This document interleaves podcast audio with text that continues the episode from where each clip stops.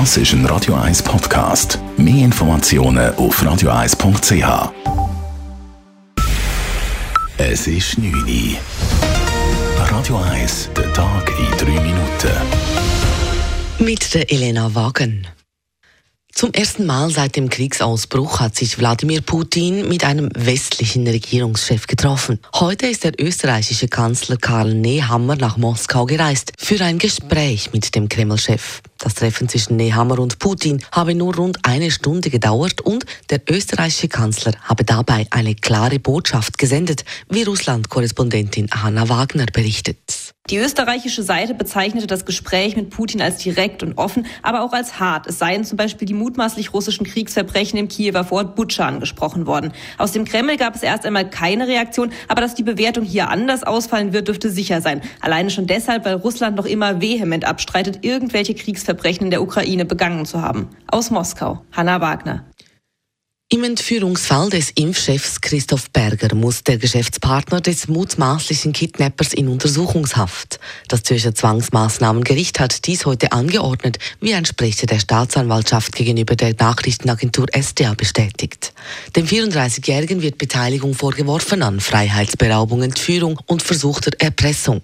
Der Mann soll zusammen mit einem 38-jährigen Deutschen den Präsidenten der Eidgenössischen Impfkommission Christoph Berger entführt haben. Der 38-jährige und seine Begleiterin kamen am Mittwoch in Wallisellen bei einer Polizeiaktion ums Leben.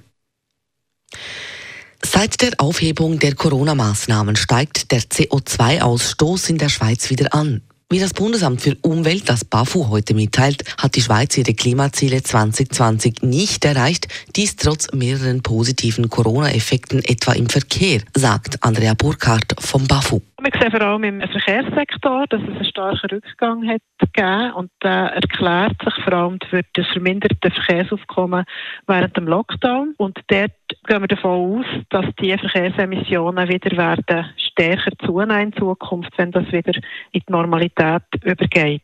Damit die Klimaziele künftig erreicht würden, müssten die Klimaschutzmaßnahmen aber in allen Sektoren verstärkt werden.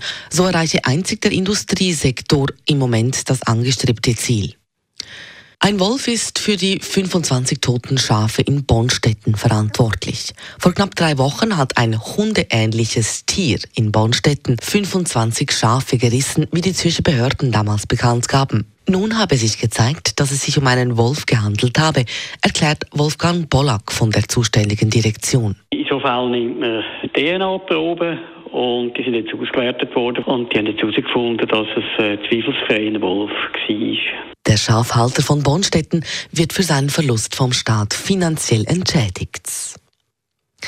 Zug, Bus oder Tramfahren wird auch im nächsten Jahr nicht teuer. Die ÖV-Branche verzichtet 2022 auf eine allgemeine Preiserhöhung, trotz gestiegenem Ölpreis und der Teuerung. Nach der Pandemie stehe nun die Rückgewinnung von verlorenen Kundinnen und Kunden auf dem Programm, schreibt die Allianz Swisspass heute. Dies soll mit Kampagnen, aber auch mit neuen attraktiven Angeboten gelingen. Es ist das sechste Jahr in Folge, dass die ÖV-Branche in der Schweiz auf eine allgemeine Preiserhöhung verzichtet.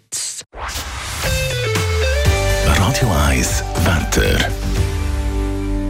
Wir gehen auch morgen weiter in eine Frühlingswoche rein. Es kommen zwar ein paar höhere Wolken morgen und wegen dem Sahara-Staub scheint die Sonne ein bisschen trüb, aber die Temperaturen die sind definitiv auch morgen frühlingshaft. Zwar am Morgen noch um den Gefrierpunkt herum, aber am Nachmittag gibt es dann bis zu warmen 22 Grad.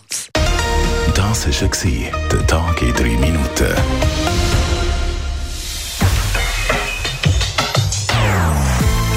Non-Stop-Musik auf Radio 1. Bei uns klingt Musik einfach besser. Non-Stop. Radio 1.